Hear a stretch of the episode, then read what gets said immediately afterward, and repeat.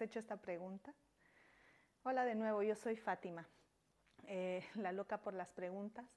Y esta pregunta ha estado dando vueltas en mi cabeza estas semanas porque han sido dos meses bastante complejos en la familia. Noticias difíciles de digerir, eventos que nos han costado mucho procesar.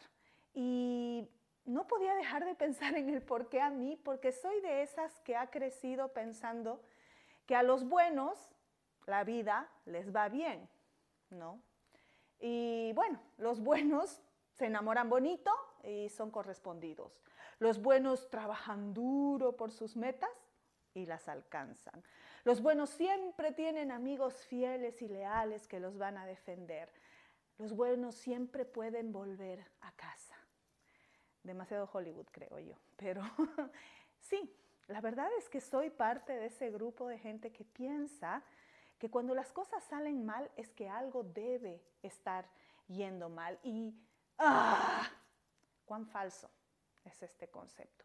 ¿Qué mentira más grande nos hemos comido en esta generación pensando que el dolor no existe? Escuché una vez decir a un tipazo que respeto muchísimo, Boris Cyrulnik, el dolor es inevitable, pero el sufrimiento es opcional. Y este hombre, con una historia terrible detrás, neurocirujano, psiquiátrico, eh, psiquiatra, terapeuta, estaba sistematizando un concepto que es base para la inteligencia emocional. Y es que sabías tú que las emociones en general, las cómodas y las incómodas, en realidad solamente duran 90 segundos? Lo que nosotros construimos a partir de interpretar esas emociones o de interpretar la realidad que provocó esas emociones es la que convierte esas primeras emociones en sentimientos de mucho más largo alcance. Entonces sí, la tristeza de una pérdida, cuando yo la estoy procesando de cierta manera, eh, es que puede convertirse en depresión más adelante.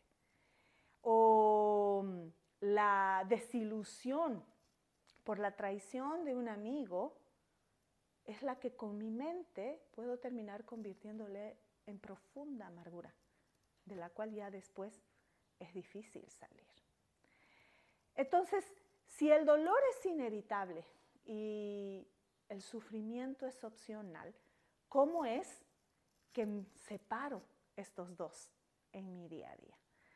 No quiero caer en ser superficial en este análisis, porque vamos, varios de nosotros hemos vivido pérdidas que en realidad no han, no han durado 90 segundos. Lo sé de primera mano. Hace nueve años perdí a mi papá y hasta el día de hoy puedo sentir el dolor profundo de que no esté conmigo en momentos de la vida que hubiera soñado compartir con él. Entonces, no, no es simplista. De hecho, suena simple o está simplificado en su expresión, pero el proceso es mucho más complejo. Entonces es que quiero presentarte este conceptito de la aceptación radical. Hay varios autores que han comenzado a trabajarlo, pero cojo uno que me gusta, es Tara Branch, una terapeuta que ha sistematizado el conocimiento de varios y que nos anima a sencillamente reconocer que estamos sufriendo, que estamos atravesando un tiempo difícil y abrazarlo con compasión, así como lo acompañarías en la vida de alguien que tú quieres mucho.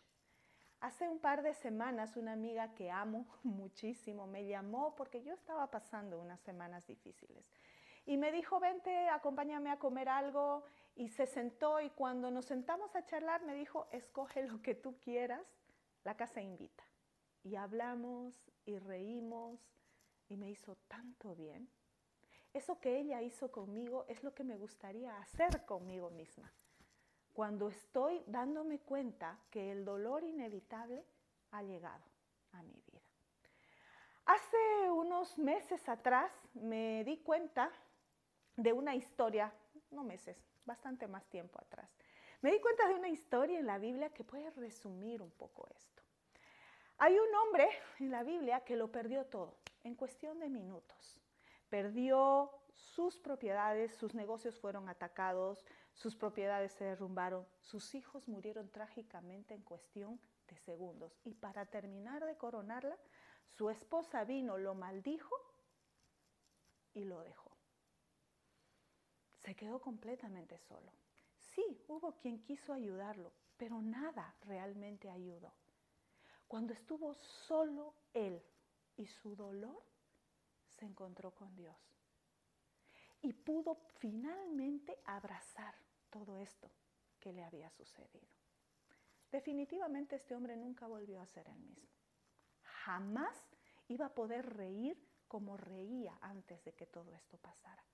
Pero por alguna razón el Job del final fue profundamente, integralmente mejor que el primero. Logró aceptar la realidad. Consiguió finalmente asumir, este, como te dicen ahora los terapeutas, los pros, los contras, lo bueno y lo malo de lo que la vida le trajo. Y su sonrisa del final fue mucho más genuina la sonrisa del comienzo de su historia. Eso es lo que quiero que empiece a dar vueltas en tu cabeza hoy día. Eh, hay dos versículos en la Biblia que me, que me están haciendo pensar mucho. Están en el Nuevo Testamento. Y el autor dice que te atrevas a conocer a Dios y que en ese conocimiento tu mente pueda ser desafiada a mirar la vida de una forma diferente. Entonces tal vez puedas darte cuenta que lo que ésta te trae en realidad sí puede ser bueno, puede ser agradable, puede ser perfecto. ¿Qué tal si el dolor, este que tanto tratamos de evitar, tiene ese rol en nuestras vidas?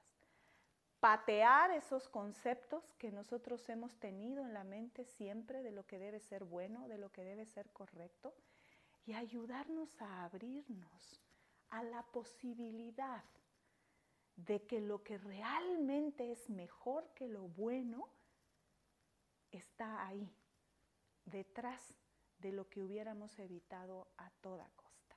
Sí, soy de las que piensa que lo bueno es enemigo de lo mejor. Y me parece que lo mejor puede estar siempre detrás de haber atravesado un periodo difícil. Aceptar radicalmente la vida. Yo creo que es un desafío. Puedes empezar a pensar en situaciones en las que estaría bien aceptarlo? No sé, piénsalo y cuéntame cómo es que te ha ido. Me encantaría escucharte. Espero que estés disfrutando el contenido que compartimos. Si tienes preguntas, por favor haznoslo saber en los comentarios. Suscríbete a nuestro canal aquí en YouTube y puedes seguirnos también en Instagram y en TikTok. Gracias.